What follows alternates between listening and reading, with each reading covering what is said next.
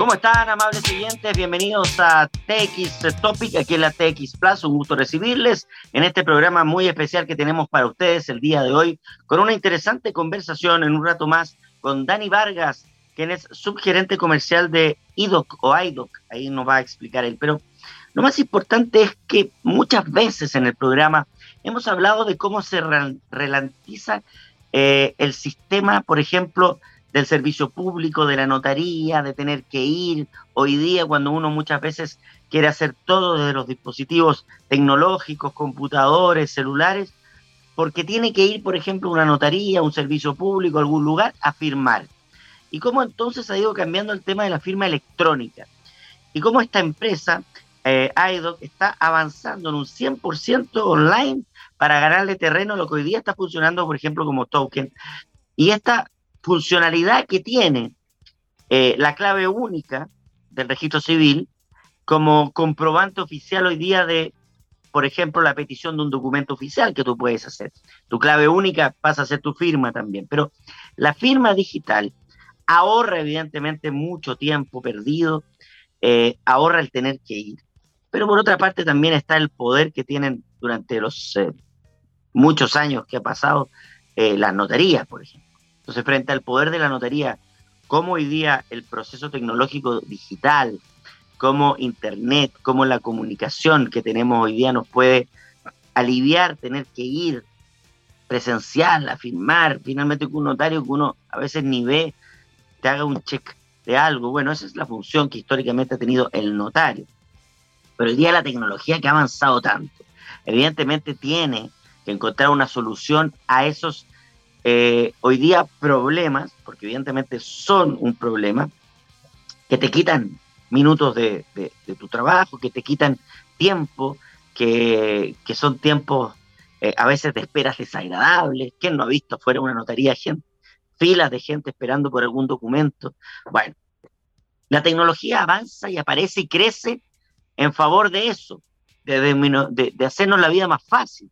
La tecnología es eso, hacer la vida más fácil. Hay una innovación de, los procesos que ya eh, tenemos presente, que ya conocemos, pero que tienen que ir cambiando, porque la innovación y la tecnología aparecen para eso. ¿Y cómo dejar el miedo atrás? Las confianzas. Son temas importantes que vamos a conversar con Dani Vargas, su gerente comercial de IDOC, OIDOC, en un ratito más. Pero ahora vamos a comenzar con algunas noticias que quiero compartir y que son varias que podemos ir leyendo y que por, ese, por ejemplo aparecen hoy día en el diario financiero. Desde que Elon Musk, que ha sido protagonista este año, tal vez uno de los personajes del año, eh, que le acaban de quitar su corona del más millonario del mundo, ¿ah? mm, el francés, que es el dueño de, una multi, eh, de multimarcas de, de, de nivel de privilegio, digamos, de Louis Vuitton, entre otras. Pasó a ser el número uno en el mundo como el más rico, el más millonario. Pero Elon Musk, por ejemplo, está todavía ahí en Twitter. Entonces, su tema es Twitter. Em, por ejemplo, ahora eh, lanzó una encuesta sobre si debe seguir dirigiendo Twitter. Creo que no lleva ni un mes. Entonces, como lo que él quiere hacer en el fondo es validar la utilización de Twitter como un elemento de encuesta eh, y de respuesta de la gente. Eh, sabemos que Twitter no tiene ninguna validez informativa, cualquiera puede decir lo que se le dé la gana, no sabemos qué es verdad y qué mentira, es, em, es el centro de la fake news, es el centro de la pelea, de la disputa, de la mala onda. Por lo tanto, cuando él llega a Twitter, lo compra. Y no solo lo compra, lo dirige, echa a mucha gente y cambia el esquema, empieza a censurar, lo cual te demuestra que no es un medio de comunicación, porque saca el que quiere, pone el que quiere, saca una cuenta, la trae de vuelta. Es el dueño de una cuestión privada, de una red social privada. Eso es todo. Entonces ahora él, pregunta si quieren que siga dirigiendo Twitter. Lo que él nos debe decir, ¿para qué? ¿A dónde va? ¿Qué quiere hacer con Twitter? Eso es lo, lo más importante. Con respecto a lo que pasó ayer con Argentina, campeón del mundo, después de 1986, tercera Copa del Mundo de Argentina, demostrando demostrando una cosa que es fundamental, porque a veces eh, en Chile a nuestros hijos es difícil explicarles por qué nosotros no tenemos la capacidad de tener copas mundiales, o de tener un Messi, o tener un equipo que logre cosas así. nos quedamos con las Copas América, que para, nosotros es un triunfo extraordinario, porque eso es ya una cosa maravillosa. Y cuando alguna vez le ganamos a Argentina 1-0 acá con un gol de Orellana también fue extraordinario, demostrando lo importante que es ganarle o empatarle a Argentina. Lo mismo con Brasil. Brasil tiene cinco copas. El hecho es que eh, Argentina, aparte de tener muchos más ciudadanos que nosotros, que ya efectivamente hace que puedan salir más jugadores, en Argentina se vive el fútbol. En Argentina son futboleros. En Chile no somos futboleros. Acá no somos. Y eso es una cosa que tenemos. Nos gusta, nos creemos buenos, nos metemos, todos creemos que sabemos de fútbol. Pero no somos futboleros. No vamos al estadio. Los estadios en Chile están vacíos.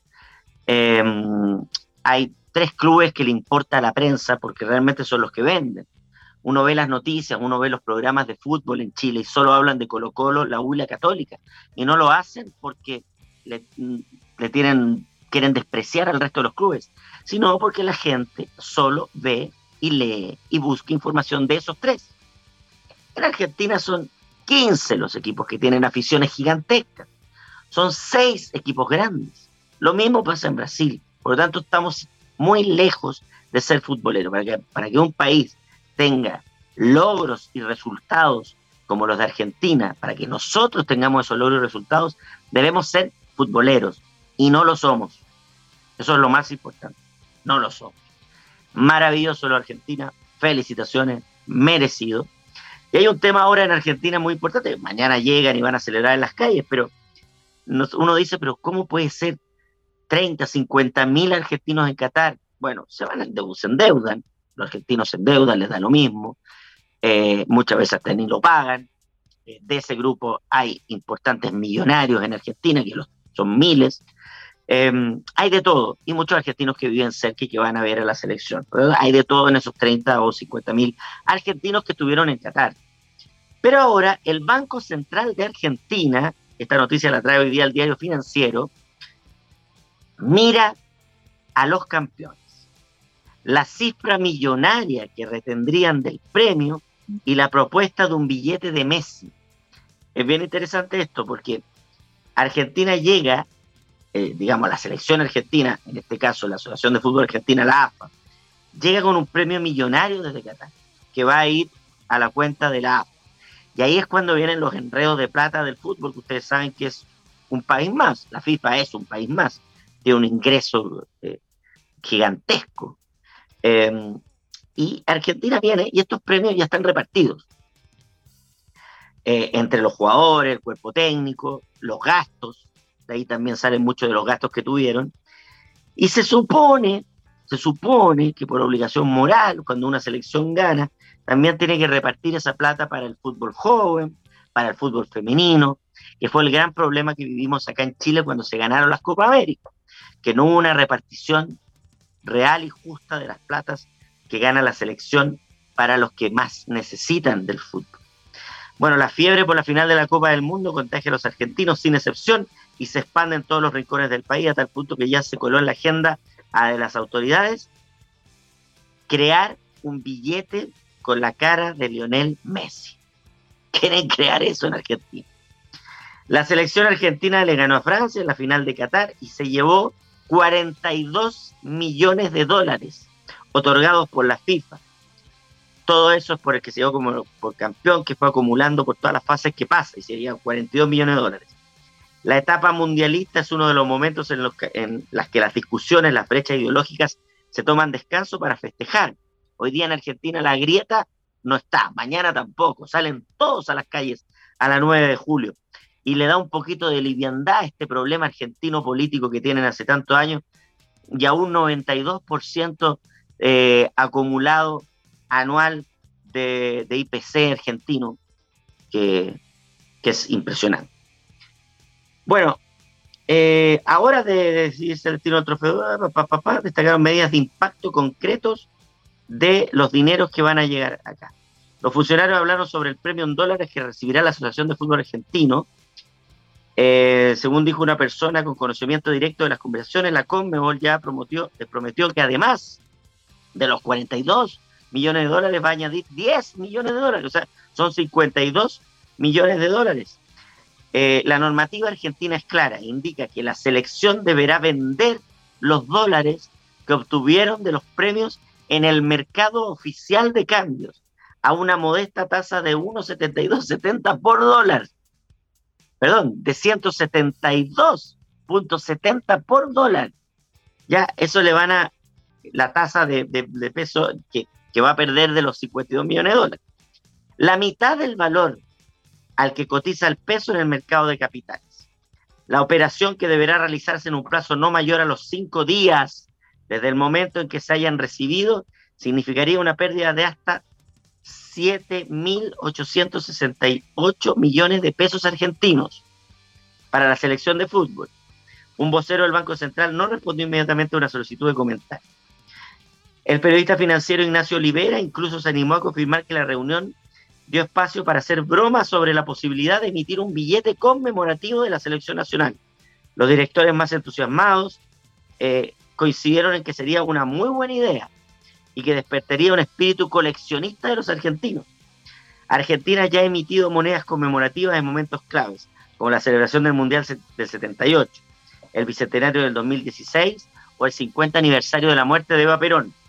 La propuesta que más adhesión captó fue plasmar la cara de Lionel Messi en el billete de mil pesos, dado que para los funcionarios es importante que la cifra empiece con un 10 y en el dorso del billete. Bueno, la reunión de directorio del Banco Central eh, hizo referencia eh, a esta fiesta, evidentemente, del, del campeón del mundo y de la posibilidad entonces de que entre 52 millones de dólares al mercado financiero argentino. Miren, lo que el fútbol une, eh, el fútbol tiene esa capacidad de generar en países divididos, no pasó a nosotros, no les pasa a todos, eh, una unión importante. Y en Argentina está pasando hoy día, eh, ya nadie está hablando de, la grieta, del juicio a la expresidenta Cristina Fernández, de, los problemas económicos, de la, de la, la inflación, de una inflación del 92% anual, no, o sea, realmente eh, el fútbol une, pero dura dos semanas y después vuelven a la realidad. En otras noticias que hoy día trae el dinero financiero que, que, me parecen interesantes, mira, Santiago tiene 52 supermercados menos que en octubre de 2019, producto de la crisis económica, producto de la, de la pandemia y producto de que muchos de ellos se, los, los incendiaron durante eh, la crisis social. 52 supermercados menos en octubre del 2019 hoy. La verdad que tener menos supermercados grandes, como tener menos moles, es una realidad mundial. Ahí en Estados Unidos se da. Acá se dio por otra situación, no por decisión de convencimiento. Eh, y entre otras informaciones, esta es muy, esta muy importante. Eh, F, la, la empresa de ferrocarriles del Estado, cerrará el año con cifras récord de pasajeros y proyecta inversiones por 630 millones de dólares para el 2023. Qué importante que Ferrocarriles de Chile tenga éxito económico en sus operaciones y que pueda invertir para el 2023. El presidente Boric ha hablado con claridad de que él piensa en unir nuevamente a Chile. Yo creo que todos los presidentes, los últimos presidentes, siempre han soñado con tener una red de trenes que una Chile como antiguamente. Por lo menos, por lo menos, de, Santiago al sur debería funcionar 100%. O sea, ya está hasta Chillán, ok, a Concepción, después están los ramales, que son los que unen ciudades, entre en la misma región unen ciudades. Eh, ya están proyectando el tren que va a ir hasta San Antonio, Melipilla, el, la licitación para el que va a ir hasta Viña del Mar y Valparaíso desde Santiago. Y después hay que pensar en un tren que llegue hasta La Serena. Eh, hay que unir Chile por el tren porque así era Chile. Chile estaba unido, pues. no es algo nuevo, no es algo que digamos, ¿cómo lo vamos a hacer? Si no sabemos, no, se hizo. Sabemos que hay un problema de robo, de, de cobre, de línea. Bueno, hoy día está la tecnología, la innovación a la mano. Esta es la radio donde les hablamos de innovación y tecnología. Hoy día la tienen a la mano para que no hayan esos tipos de robos. Así que atentos. Yo creo que el tren va a ir creciendo año tras año y es un tren que además debemos pensarlo a nivel sudamericano. El tren que una Santiago con Buenos Aires, que una Buenos Aires con, eh, con eh, Montevideo, que una, que una con Brasil, que nos una con Lima, un tren hasta Lima, un tren eh, hasta La Paz, eh, un tren sudamericano también sería muy importante para el desarrollo de nuestro continente, de nuestro continente, de, Sudamérica en particular, de nuestras economías y del de desarrollo turístico. Y la última noticia que comparto antes de irnos a la música y a la entrevista, no es tan positiva para, para el mundo de las startups, pero es una visión de una persona que ha tenido un éxito extraordinario, si no, uno, si es el chileno con más éxito eh, como creador de una startup, es uno de los tres. Matías Muchnik dice que el 2023 va a ser un cementerio de startups que tenían mucho potencial él, el creador de NotCode, en el fondo está diciendo que el 2023, si tú no generaste durante el 2022, 2021, durante los últimos dos años, una startup preparada, plantada, bien, bien eh, pensada, vas eh, al 2023 a sufrir probablemente hasta eh, el cierre de tu startup. Por lo tanto, lo, el mensaje de él es un mensaje a cuidar, a cuidar lo, lo que creaste a cuidar tu, creatividad, tu innovación, a crear tu, nueva industria que es esta startup. Son tantos los que hemos conversado en el programa, no queremos que pase porque las startups además están dando trabajo, están dando creatividad y están empujando a que los chilenos también y los jóvenes chilenos crean en ser sus propios jefes, en atreverse a tirarse a la piscina y crear sus propias empresas. Así que, bueno, es una llamada de atención de un chileno que ha sido muy exitoso en la creación de una startup y que, y que está hoy día fomentando y también financiando a nuevos eh, creativos e innovadores eh, del mundo del desarrollo de la startup. Muy bien, vamos a la música. Gabriel Celdrés nos va a llevar al mundo de Lenny Kravitz, ¿verdad? Vamos a escuchar a Lenny Kravitz. Y a la vuelta conversamos con Dani Vargas, subgerente comercial de AIDO. Vamos a hablar de la firma electrónica 100% eh, online, cómo le va a ganar terreno a Token y em, vamos a hablar de las confianzas, de cómo funciona, de tantos temas más. Así que nos vamos a la música. Esto es Lenny Kravitz en TX Plus. Somos científicamente rockeros. Ya volvemos. Somos científicamente rockeros. Escuchábamos a Lenny Kravitz y ya estamos de vuelta en el programa del día de hoy, TX Topic, con nuestro invitado, Dani Vargas, subgerente comercial de IDOC o IDOC. ¿Cómo estás, Dani? Bienvenido. Hola José Miguel, ¿cómo estás? Muy buenos días, muchas gracias por, esta invitación. Gracias a ti por acompañarnos, porque vamos a hablar de un tema que es muy importante, creo que es fundamental en el desarrollo que tenemos como país, además, eh, y es bueno ir conociendo. Primero, ¿es IDOC o IDOC? IDOC, dejémoslo en IDOC. La verdad que nos llama que está muy asociado a todo lo que es la, la identidad digital. ¿ya? Perfecto. Perfecto. Está muy asociado, a un nombre un poquito más más marquetero, por así decirlo, pero ese es como el nombre que nos conocen todos los clientes, como iDoc. ¿Cómo nace iDoc?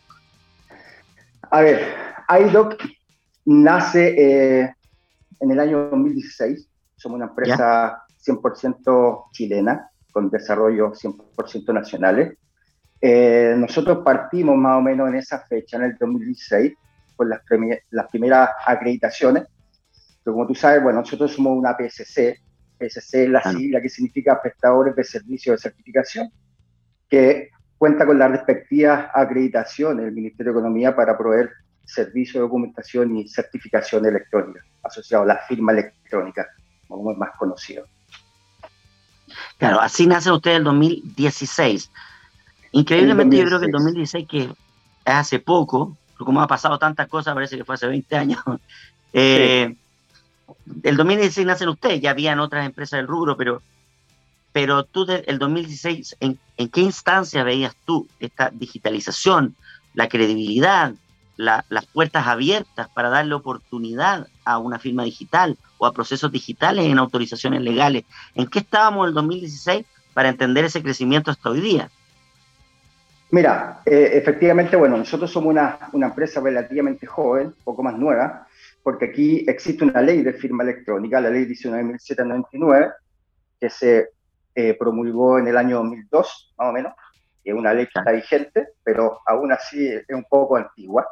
Eh, y nosotros, bueno, en ese intertanto, nosotros vimos que había una, una gran oportunidad ya de poder subirnos a este tema de la transformación digital, porque la, la transformación digital existe mucho tiempo atrás. Lo que pasa es que ahora todo el tema de la estallido social, pandemia, etcétera, llegó a acelerar aún más la transformación digital y hoy día efectivamente ha pegado fuerte positivamente a, todas estas empresas que hoy día se dedican a otorgar servicios de firma electrónica, porque tú puedes firmar desde cualquier lugar, ya totalmente online, un documento con plena certeza legal, con pleno mérito ejecutivo, con validez legal. Entonces, eh, a ver, desde el 2016 hasta ahora ha avanzado bastante, hay mucho más conocimiento, las empresas ya conocen un poco más de lo que es los procesos de acelerar o subirse a este tema de la transformación digital y empezar a, implementar este tipo de servicios en todo su proceso de negocio. ¿ya? Hoy día estamos mucho más avanzados y hay mucho más conocimiento hace años atrás, porque esto partió en el, en el 2002 muy tímidamente, el tema de la firma electrónica, porque estábamos todos muy acostumbrados a todo este tema del, del papel, ¿cierto? De firmar el papel y un poquito subirse a este tema de la firma electrónica era como es desconocido, no estaba bien maduro, pero ya de un tiempo a la fecha ha madurado bastante positivamente y hoy día hay muchas empresas que ya son nuestros clientes que están eh, abordando todos los procesos de negocios con, firma electrónica. ¿ya? Chile siempre ha sido un país bien burocrático, eh, especialmente en el sistema público y en las notarías hemos sido, eh, nos acostumbramos, como dijiste tú, veníamos acostumbrados a tener que ir, a, que nuestra presencia eh, eh, fuera importante y a quitarnos un tiempo súper importante. Creo que también la firma digital y los procesos digitales en general van por ahí, para que no tengamos que estar tres horas en una notaría o tener que ir a un lugar a firmar algo, que evidentemente lo digital te lo da. ¿Cómo, cómo la firma digital o los procesos digitales le pueden ganar a esa burocracia? Y te lo pregunto especialmente por las notarías, porque las notarías ganan dinero a partir de nuestra presencia en el lugar y de firmar un papel ahí mismo. Entonces, ¿cómo fue aceptando el sistema la entrada de este proceso tecnológico? A ver, eh, como te comentaba hace un ratito atrás, aquí hay muchas empresas, eh, somos muy pocas empresas las que nos dedicamos a, a poder otorgar este tipo de servicios. Eh, somos una entidad, como digo, acreditada, por lo tanto ya hay un mayor conocimiento. Eh, ya algunas eh, instituciones o notarios dicen, bueno, ya nos conocen, ¿ya? porque en definitiva dicen, bueno, ¿quiénes son IDOC? ¿Qué es lo que es esta firma electrónica? En definitiva, ya cuando se dan por enterado de que son un prestador de servicio de certificación que cuenta con la respectiva acreditación del ministerio, ponen un poco menos de trabas. ¿ya? Eh, como tú mencionabas, generalmente el notario ha sido como, como, como el principal o una de las principales eh, entidades, por así decirlo, que un poquito han sido como nuestro competidor o nuestro enemistad, porque eh, la firma electrónica y esta ley, como te decía, es bastante antigua, ¿ya? Sin embargo, hoy día hay una, hay una comisión en el, en, el Senado, se creó una, una, comisión de constitución, donde ya están aceptando o van a poder incorporar, a poder hacer eh, más documentos o poder permitir ya mayor cantidad de documentos a que sean firmados electrónicamente. Porque efectivamente hay algunos documentos que requieren de la presencia de un notario, por ejemplo. Puede hablar un, caso bien básico, como un finiquito, por ejemplo, laboral. El finiquito hoy día, todavía el colaborador, una vez que es desvinculado de alguna empresa, tiene que acercarse presencialmente a una notaría, básicamente porque se le hace toda una validación de, que sus cotizaciones estén al día y bueno, y después él, puede también firmar el finiquito, recibir su, su, su indemnización, pero hay un acto presencial. Entonces, eh, este proyecto de ley Esperamos que pueda avanzar, porque como te decía, la ley es bastante antigua, es una ley válida hoy día hasta la fecha. En definitiva, todo lo que tú puedas firmar con una PSC, con un prestador de servicio de certificación, es totalmente válido. No debes tener alguna objeción por alguna entidad.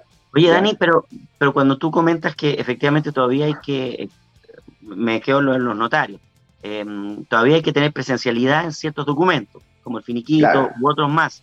Em, esta nueva ley que podría llegar em, quitaría gran parte de esas presencias, o sea, le quitaría un poder a, los, notarios importantes que finalmente nos facilita a nosotros, porque que el ataque te echen y que tengáis que estar el día siguiente todo un día en una notaría, también es, es desagradable para la persona que acaban de echar. Entonces, finalmente, ¿tú crees que va a ser posible que la mayoría de los documentos que firmamos en una notaría puedan ser digitales?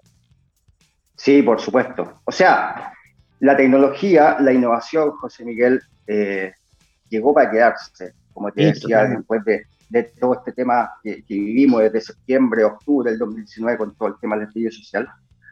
Eh, esto existe hace mucho tiempo y en definitiva todas las entidades van a tener que un poco sumarse o subirse a este carro, ya, pero efectivamente esto va a avanzar. Nuestra, nuestra idea es poder eh, a, a, las personas, estamos hablando, eh, tratar de disminuirle, ¿ya? Disminuirle su, los trámites, ¿cierto? Eso, esto, esto mismo que tú mencionabas de, la, de la presencialidad en una notaría, además de los altos costos. Eh, estamos buscando poder apoyar, ¿cierto? De, incentivar y además de que conozcan y que puedan hacer todo un proceso de firma electrónica, un documento de manera totalmente online. Hoy día nosotros tenemos clientes, instituciones financieras, retail, compañías de seguro, que ya le están disponibilizando a todos sus clientes. Muchas veces me decían, Dani, escucha, eh, ya hoy día la gente, por ejemplo, en la pandemia, no puede salir, tiene sus dos permisos a la semana. Entonces, necesitamos, por ejemplo, que una persona pueda suscribir una apertura, una cuenta corriente totalmente online, puede aperturar la tarjeta de algún retail totalmente online, pueda tomar un seguro totalmente online. Y para eso lo queremos hacer con un prestador de servicio de certificación, ¿ya? Em, y en definitiva eso ya llegó para quedarse, como te digo. sí, los, bancos, eh, los, bancos ya están funcionando así, los bancos de honestidad que estamos en Estados Unidos. Así es, hace bastante tiempo. Y nosotros, bueno, para eso, de cara a nuestros clientes, es que disponibilizamos, tenemos un servicio que se llama Firma Ya, que es una, una plataforma totalmente web, donde un tercero, luego de poder enrolarse, identificarse, puede firmar un documento totalmente online, con una firma electrónica avanzada, con toda la certeza jurídica, con mérito ejecutivo, con toda la legalidad. ¿ya? Y esta es una plataforma que lanzamos nosotros eh, en abril del 2020. No sé si te acuerdas, José Miguel, cuando hubo uno de los primeros casos de pandemia acá en Chile. Bueno, ahí nuestra empresa puso todos los recursos en poder lanzar esta plataforma y la verdad que eh, nos fue bastante bien. Hoy día tenemos más de 350 empresas corporativas que utilizan nuestra plataforma para poder abordar todo un proceso de contratación con un tercero, un cliente, un proveedor, una persona interna. Entonces es un servicio, una plataforma que opera bastante simple, bastante rápida y de fácil uso. Eso, eso, vamos a ir a eso, Dani, a, cómo funciona para entenderlo, como el proceso de la firma y todo el cuento, la clave única también, qué tiene que ver en este proceso, también que nos explique qué es token y por qué token va quedando a un lado, todas esas cosas, es importante que las expliquemos después, pero, pero antes, como para terminar este, esto que hablábamos de, este cambio que significa una firma digital, pero también acá hay una responsabilidad del Estado, porque Em, tiene que ser un proceso democrático y evidentemente hoy Internet no llega a todas partes, no todos tienen la posibilidad de tener Internet. Hablábamos de los finiquitos, hay muchos trabajadores que no tienen en su casa un computador o que no tienen conexión a Internet, cuando muchas veces creo que en los lugares, hay lugares donde Internet debería ser gratuito, eh, esa otra discusión que también el Estado tiene que ir de la mano de eso, porque este proceso digital que ustedes están planteando tiene que ser para todos. Eh, no, no, no, puede ser que una persona diga, yo no, no puedo porque en mi casa no tengo ni internet ni, ni computadora, así que voy a tener que ir nomás a la notaría. Entonces, también hay un llamado ahí a democratizar el uso de internet, ¿no? Claro, efectivamente, como tú mencionas, es un tema importante. Aquí todo el tema de la conectividad, la internet, eh, la verdad que es necesario, ya porque esto como son servicios servicio totalmente web se requiere de una conectividad para que un tercero pueda firmar un documento, ¿ya? Porque hay temas normativos, ¿cierto? Hay temas de cumplimiento. En el caso, bueno, cuando después profundicemos un poquito más en contarte cómo opera Firma Ya, Aquí tiene que la persona pasar por un proceso estricto de enrolamiento, ¿ya? Y efectivamente, como puede hacer su, todo ese proceso desde un laptop, una tablet, un smartphone, necesariamente tiene, tiene que tener conectividad. Hoy día la verdad que las compañías, las telco, de un tiempo a la fecha, eh, básica, básicamente también cuando tú contratas un plan de telefonía, ya hoy día no tiene los mismos costos, los mismos valores que hace años atrás. Hoy día como hay mucha competencia, también ellos han ajustado un poco y están ofreciendo planes con conectividad, ¿cierto? Con conexión a redes sociales. Entonces eso ya hoy día tiene un, crecimiento bastante, bastante importante y además que todas las personas cuentan con un correo electrónico, casi todas las personas tienen en promedio más de un smartphone por, por, persona. Hay más celulares que habitantes en Chile. Exacto, eso, eso es así. ya, o sea, por ese lado, por ese lado está, o sea, está la facilidad de que se pueda hacer desde un celular y que cada vez va a ser más sencillo. Exacto, exacto, efectivamente. Se puede hacer todo un proceso de firma desde un celular, al ser una plataforma web totalmente responsiva, es, tú puedes acceder desde cualquier dispositivo móvil. Ya, metámonos en el funcionamiento de esta firma electrónica avanzada 100% online. ¿Y por qué decía ahí que le gana terreno a Token? Entonces, cuéntanos un poquito esa historia, como a qué le está ganando terreno, para entenderlo. Perfecto, mira, eh, como te decía al inicio, eh, existe esta ley, la ley 19.199, que se promulgó en el año 2002. Y en ese tiempo, para que un tercero pueda tener su firma electrónica avanzada, la única modalidad es que adquirieron este dispositivo llamado token, que es como una especie de pendrive, ¿ya? Pero es un dispositivo criptográfico que tiene que cumplir con distintas normas, ¿cierto?, que pide la entidad, que, que, no, que, no, que no audita, que no fiscaliza. Eh, pero el token tiene un alto costo, ¿ya? Solamente el dispositivo te puede costar desde 30 a 35 mil pesos más más el valor del certificado, pero además y bueno, y por ese motivo no es algo que se pueda masificar, ¿cierto? Por su alto costo.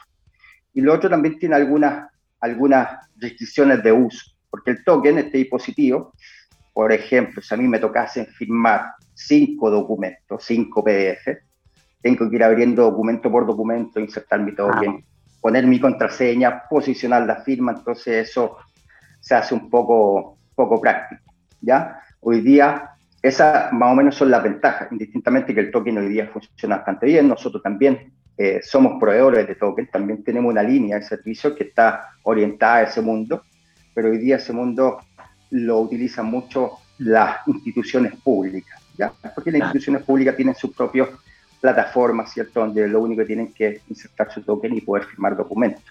Em, esas son básicamente las la, la, la diferencia ¿ya? En, tener una firma electrónica avanzada con token versus tener una firma totalmente online. Ya, y eso entonces, claro, la firma online saca este sistema. claro, esto es el avance tecnológico y probablemente después viene, viene algo más. Exacto. Ahora hay una pregunta acá, Dani, que tiene que ver. A mí me interesa mucho, me ha interesado mucho el tema del código QR, por ejemplo y la otra vez estábamos, no sé, creo que mis papás son mayores. Entonces, el código QR en el restaurante, que ya les genera un problema todo el cuento. Pero yo decía, bueno, si todos tenemos un código QR, vean su identidad, todos somos ya, tenemos nuestro propio código QR.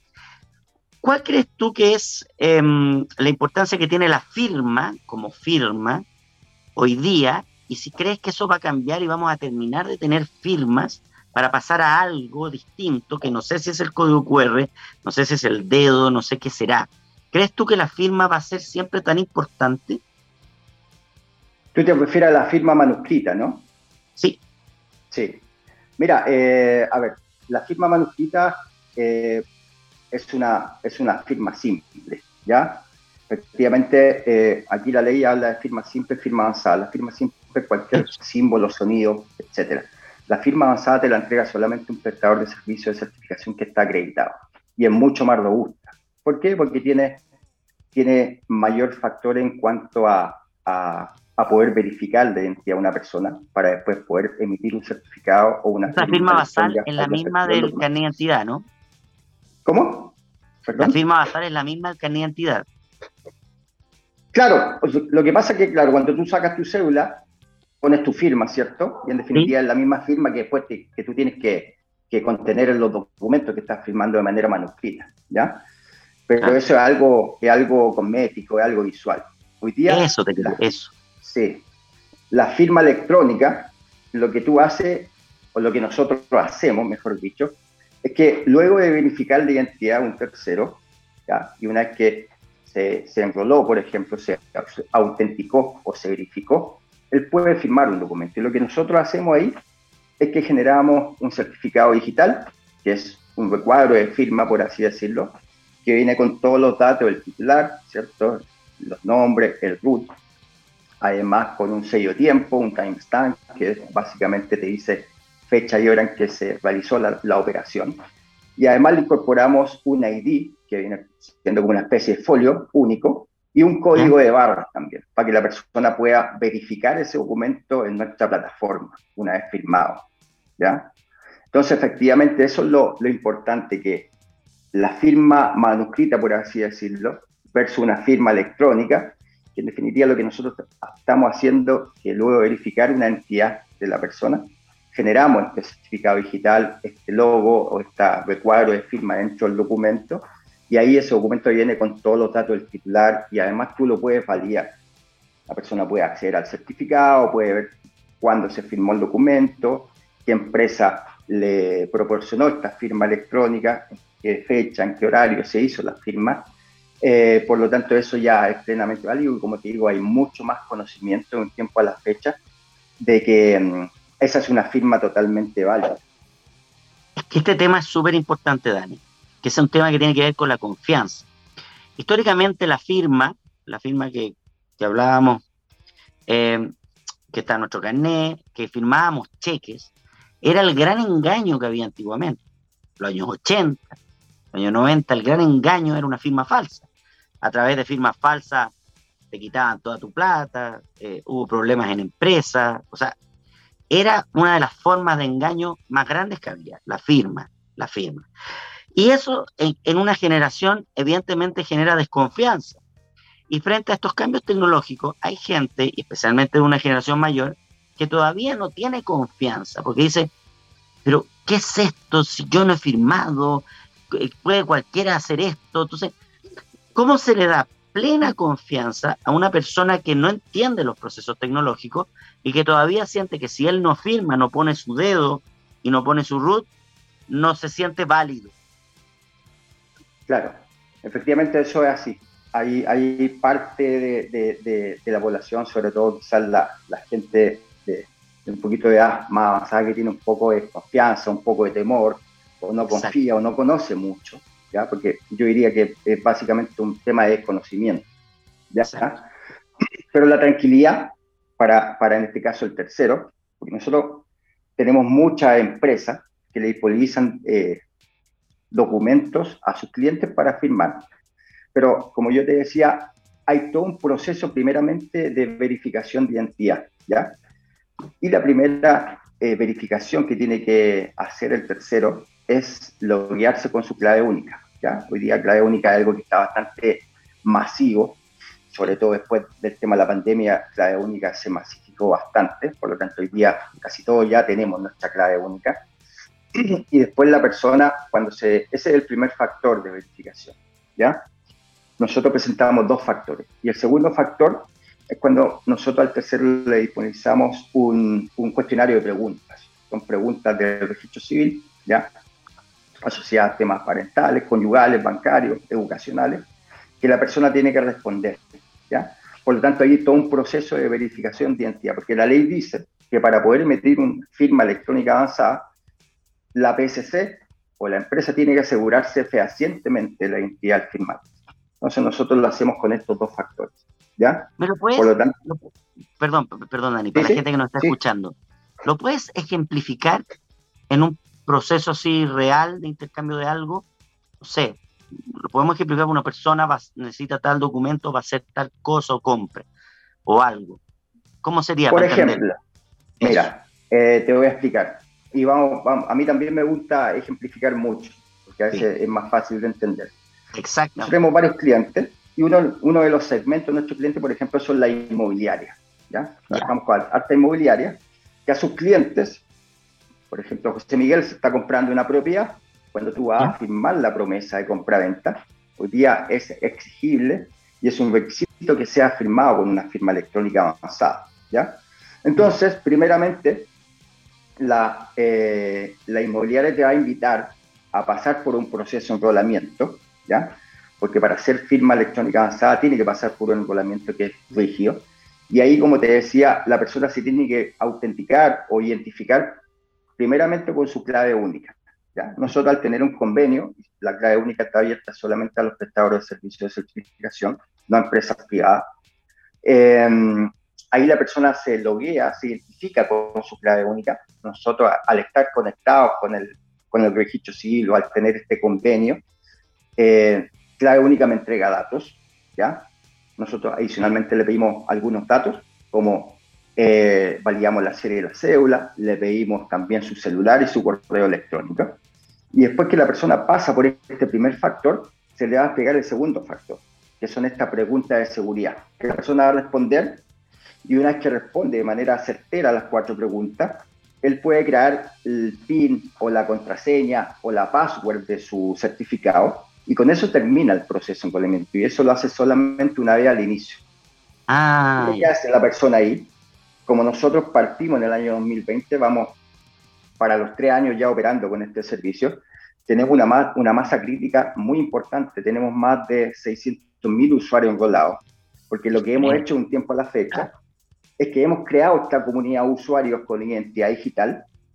Por lo tanto, si la persona en algún momento se enroló como persona o con alguno de nuestros clientes, ya forma parte de nuestra comunidad de usuarios y le toque ir a firmar con una empresa nueva, no va a ser necesario que se vuelva a enrolar, sino que va a quedar directamente habilitada para firmar, porque ya se enroló, ¿ya? Y el enrolamiento tiene una vigencia de cuatro años.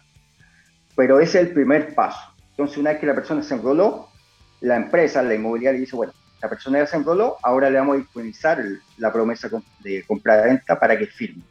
Entonces a la persona se le notifica por correo electrónico que tiene un documento disponible para firmar por la inmobiliaria X y después de eso la persona ingresa a la plataforma y ¿qué es lo que hace para firmar? Tiene que digitar el PIN de su certificado digital o de su firma electrónica o la password o la contraseña y después, como además enrolamos el celular, vía SMS o vía correo electrónico, le enviamos un código de seis dígitos, que es muy parecido, José Miguel, a los códigos que mandan los bancos para las transferencias. Sí, perfecto. La que la persona recibe ese código de seis dígitos, con ese segundo factor firma el documento y ya el documento se genera todo ahí, un, un PDF, ¿cierto? Con este recuadro o con el certificado digital o con la firma electrónica, en este caso de la persona. Y la inmobiliaria también tiene ese proceso digital. Todos son claro, digitales. Ya. Claro, todo, todo digital. La inmobiliaria tiene su plataforma, ¿cierto? Y ellos disponibilizan o consumen nuestros servicios una vez que ya el tercero se enroló y puede firmar posteriormente un documento y ahí como que cierra todo el ciclo del documento firmado electrónicamente, en este caso la, la promesa compra-venta. Y ante cualquier tipo de estafa o de quiebra de esa empresa inmobiliaria, esto tiene 100% validez eh, legal. Claro, lo que pasa es que tú al momento de firmar el documento, el documento es válido por siempre, ¿ya? Ya. Y el documento, como te digo, como es una firma electrónica avanzada, hoy día solamente te la puede proveer un prestador de servicio de certificación que está acreditado por el Ministerio de Economía, pero el documento es válido. O sea, la firma digital, lo que ustedes hacen como idoc.cl, es menos costo, ¿sí? Exacto, claro. ¿Ya? Es, es lo, que, lo que tú me decías eh, hace un rato atrás, cuando hacíamos la comparativa con respecto al token, por ejemplo. El token tiene un alto costo. En Ya. este caso, en Firma Ya, como se llama nuestra plataforma, 100% online, tú lo que pagas es la transacción de firma. Es el documento firmado. Entonces, efectivamente tiene un costo ¿Pero mucho pago por menor. documento o por el proceso? Por la Por ejemplo, firma. la compra-venta, la compra de un bien Sí. como dice- hablamos recién. Nosotros, el- el- lo que tú pagas es la firma. En Ah. definitiva, por ejemplo, si la inmobiliaria te disponibiliza la promesa de compraventa, que es un documento, más una Claro. reserva, por ejemplo, Claro. ahí te, te va a consumir dos firmas, o tendrías que comprar dos firmas. ¿ya? Pero efectivamente los costos son bajísimos, son mucho más convenientes. Digo, acá nosotros apuntamos directamente a la transacción. Eh, lo importante es que la persona paga solamente la firma. Ni siquiera cobramos el enrolamiento. Se paga por firma. Después, la rapidez. Exacto. Claro, es la rapidez porque tú haces todo, eh, como te decía, desde cualquier dispositivo. Lo puedes hacer incluso hasta desde tu smartphone. Y efectivamente ahí el proceso firma, la verdad que es bastante rápido. Dura de menos de 10 segundos, por ejemplo. Y además, la persona que firma el documento podría tener eh, una copia en su correo electrónico del documento firmado o posterior almacenamiento. Todo desde tu casa, de tu celular, de tu oficina. Exacto. Eh, hablamos de validez legal, que lo explicaste, y la confianza. Eh, la confianza es 100% confiable. No hay, no hay porcentaje de posible hackeo, engaño, algo extraño que pase. Mira, eh, afortunadamente este tema, eh, nosotros no hemos tenido eh, algunos casos ya de desconfianza o de adulteración de algunas firmas. pero aún así, como nosotros somos prestador de servicios de certificación, si hay algún mejor, algún litigio, alguna persona que conoció la firma, ¿cierto? Una persona que dijo, no, este documento yo no lo firmé.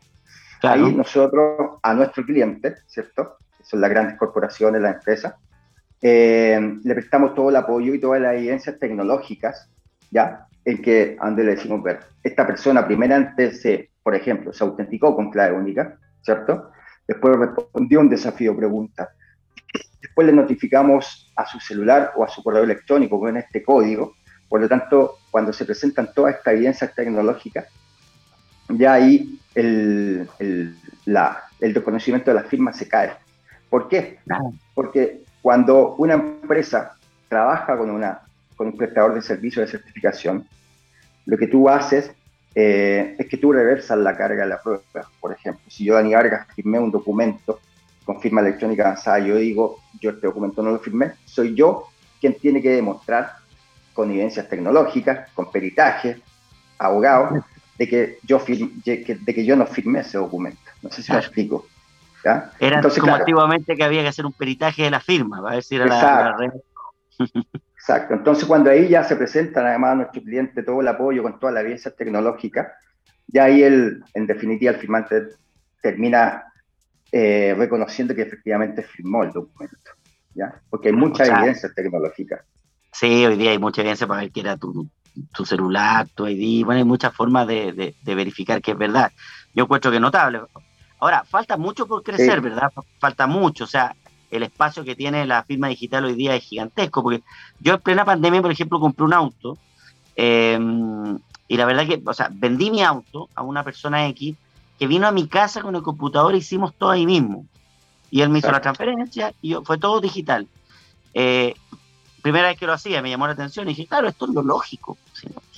Que tenemos que ir a una notaría, que tengo que mostrar un valedista, que tengo que son procesos totalmente arcaico. Sí, por supuesto. Sí, por supuesto. Eh, como te decía, ha avanzado mucho este tema de la firma electrónica. Ya la gente conoce mucho más por estos mismos casos que tú decías. Eh, en el caso de la, venta de los vehículos, que eh, es un caso de uso, por ejemplo. pero hoy día hay mucho más conocimiento, ya la gente sabe qué es lo que es una firma electrónica, ya sabe que la gente está mucho más informada también. Porque dicen, bueno, por ejemplo, yo para poder constituir mi empresa, en tu empresa en un día, eh, tú puedes hacer ya la constitución con una firma electrónica avanzada totalmente online. Entonces, eh, hoy día hay, mucho más conocimiento, ya la gente generalmente no, no, no, no tiene como una, una incertidumbre, por decir, chuta, ¿qué es lo que es esto? Esta empresa me está diciendo que vamos a firmar un documento totalmente electrónico ya hoy día hay mucho más conocimiento porque además, por ejemplo, otro modelo, en el mundo laboral, por ejemplo, también todo lo que es un proceso de contratación laboral, también hay muchas empresas que, que, lo están haciendo con firma, con firma electrónica, ¿ya? Por lo tanto, las grandes corporaciones, sobre todo, a todos sus colaboradores les dice, bueno, aquí trabajamos con contratos digitales, ¿cierto? Con firma electrónica, por lo tanto ya una liquidación, un compromiso feriado, un derecho a saber, un contrato, un anexo, ya hoy día todo lo hacen con firma con firma electrónica. Y ahí nosotros también tenemos una acreditación, por ejemplo, de Dirección del Trabajo, que a nosotros también nos habilita para poder proveer este tipo de servicios. ¿ya? Y efectivamente esto ha ido creciendo. Bueno, nosotros como empresa también estamos eh, partiendo con operaciones, nos estamos internacionalizando, estamos acreditándonos ya en Perú, en Colombia. Hoy día ya tenemos muchos clientes corporativos que tienen su operación allá. ¿Cómo es la realidad? yendo a Perú y Colombia y viendo, porque imagino ustedes han visto todo lo que pasa en el resto del mundo, ¿en qué nivel está Chile hoy día en comparación con el resto del mundo en el proceso de firma digital? Mira, Chile está bastante avanzado, ¿ya? Todavía somos mirados, no sé si tú te acuerdas, hace un tiempo atrás, José Miguel, que nos llamaban los jaguares de América. Eh, no fue bueno, no, nos hizo bien. No fue bueno, no nos hizo bien, pero hoy, hoy día somos un país que nos miran bastante bien, eh, un país que va bastante avanzado eh, con todo este tema de la digitalización. Perú ha tenido un crecimiento importante, Colombia también, pero Colombia va un poquito, está un poquito más abajo, ¿ya? Em, así que nosotros estamos hoy día llevando eh, como la tendencia en los países latinoamericanos, bueno, Brasil también es, otro país que es bastante grande y también tienen, tienen mucho conocimiento de este tema de las firmas electrónicas, pero esto ha ido avanzando año a año. Hoy día, como te digo, nos pasó en, su momento con, con, todo este tema de Colombia, con la acreditación que estamos teniendo en estos países, que ellos también nos decían, bueno, sí que van avanzados, o sea, están utilizando distintos mecanismos, están firmando electrónicamente distintos tipos de documentos. Esto hoy día estamos un poquito más abajo de ustedes, eh, pero aún así son, son países que tienen una gran proyección de crecimiento. Sí, pues, eh, un, un, gran potencial, exacto. Un gran potencial. Y, y, a, nivel de, servicios públicos, em, eh, ahí yo creo que hay un problema todavía. Creo que el servicio público todavía no, no, entra en el sistema digital como debería, ¿o no? ¿Está más lento ahí?